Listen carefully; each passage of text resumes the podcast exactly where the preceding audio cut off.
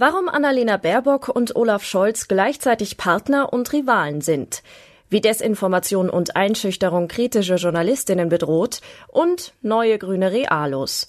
Das ist die Lage am Freitagabend. Spiegelredakteur Wolfgang Höbel hat diese Lage geschrieben. Am Mikrofon ist Sisi Forster. Partner und Rivalen. Sind Sie Team Baerbock oder Team Scholz? Die deutsche Außenministerin Annalena Baerbock und ihr Chef Bundeskanzler Olaf Scholz arbeiten zwar in derselben Regierung, aber sie treten oft sehr unterschiedlich auf. Besonders den vielen Deutschen, die derzeit eine starke Meinung zum Angriffskrieg Russlands gegen die Ukraine haben, kommen die Standpunkte von Scholz und Baerbock mitunter einigermaßen gegensätzlich vor. Vom ersten Kriegstag an gingen Scholz und Baerbock bei der heiklen Frage, wie viele und welche tödliche Waffen Deutschland an Kiew abgeben soll, unterschiedliche Wege schreibt ein Team von Kolleginnen und Kollegen in der aktuellen Spiegelausgabe über die Rivalität zwischen Kanzler und Außenministerin. Leisetreter gegen Lautsprecherin heißt es in der Geschichte über das Duell. Eine persönliche Bindung zwischen Scholz und Baerbock sei im ersten gemeinsamen Regierungsjahr nicht entstanden, so die Kollegen. Zu groß sind die Unterschiede, zu groß auch das Misstrauen. Klar, Baerbock wirkt empathisch, Scholz nüchtern. Der Kanzler nimmt Putins Atomdrohungen offensichtlich ernst und will die Atommacht USA eng an seiner Seite haben, damit sich Putin nicht Deutschland als Kriegsgegner herauspicken kann.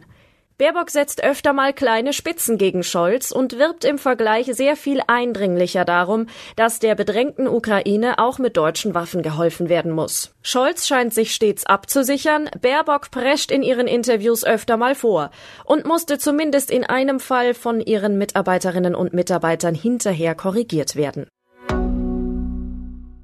Desinformation und Einschüchterung Investigativreporterinnen arbeiten oft unter Lebensgefahr. Die kolumbianische Journalistin Jeanette Bedoya Lima bekam schon in jungen Jahren Trauerkränze und Briefe mit einem Countdown geschickt. Wenn man so einen bekommt, dann ist das ein Todesurteil, sagt sie im Interview mit meiner Kollegin Nicola Abe, die in Bogotá mit ihr gesprochen hat. Das Interview mit Bedoya Lima ist Teil des internationalen Rechercheprojekts Storykillers und beleuchtet in krasser Weise den Hintergrund der Spiegel-Titelstory, die unter anderem davon handelt, dass jeden Tag Journalistinnen in vielen Ländern der Welt, aber auch in Deutschland bedroht und eingeschüchtert werden. Die Kolumbianerin hatte unter anderem zu Waffenhandel recherchiert, als sie entführt, vergewaltigt und gefoltert wurde. Sie hat weitergearbeitet und zahlreiche Auszeichnungen erhalten. Die Drahtzieher der Tat sind nach wie vor auf freiem Fuß. Bedoya Lima sagt, letztlich habe der Journalismus ihr das Leben gerettet. Der Journalismus ist mein Sauerstoff, alles, was ich habe. Neue grüne Realos. Ich bin kein Prozesshansel, hat der Tübinger Oberbürgermeister Boris Palmer vor ein paar Wochen im Spiegel verkündet. Aber ein begeisterter Streithansel ist Palmer zweifellos. Heute wurde bekannt, dass Palmer Mitunterzeichner eines Memorandums von grünen Politikerinnen und Politikern ist, in dem die bisherige Migrationspolitik als verfehlt kritisiert und für drastische Änderungen plädiert wird. Angesichts der gegenwärtig tatsächlich deutlich überlasteten Kommunen fordert die Gruppe, die sich ein bisschen hochtrabend Ver Realos nennt, eine andere Migrationspolitik in Deutschland. Den selbsternannten Realos fehlt ein Konzept für eine gelungene Integration oder die konsequente Rückführung von Geflüchteten in ihre Heimat, sobald sich dies verantworten lässt oder sie selbst es wollen. So heißt es im Memorandum. Vonnöten seien ein Einwanderungsgesetz für Wirtschaftsmigranten, aber auch verpflichtende Aufenthaltszonen für Geflüchtete an den Grenzen und außerhalb der Europäischen Union.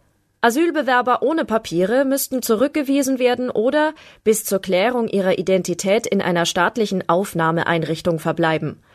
Ein Aufenthaltsrecht setze voraus, dass Geflüchtete sich in die gesellschaftliche Ordnung einfügten und Grundwerte wie religiöse Toleranz oder das Existenzrecht Israels akzeptierten. Palmer und seine Verbündeten behaupten, die Weigerung, Fehlentwicklungen offen zu debattieren, stärke den rechten Rand der Gesellschaft und der Parteien. Auf mich wirkt das Memorandum leider ein wenig so, als wollten die Neurealos selbst um Wähler vom rechten Rand der Gesellschaft werben. Soweit die Lage am Abend. Alle aktuellen Entwicklungen finden Sie auf spiegel.de. Wir melden uns hier wieder morgen früh mit der Lage am Morgen.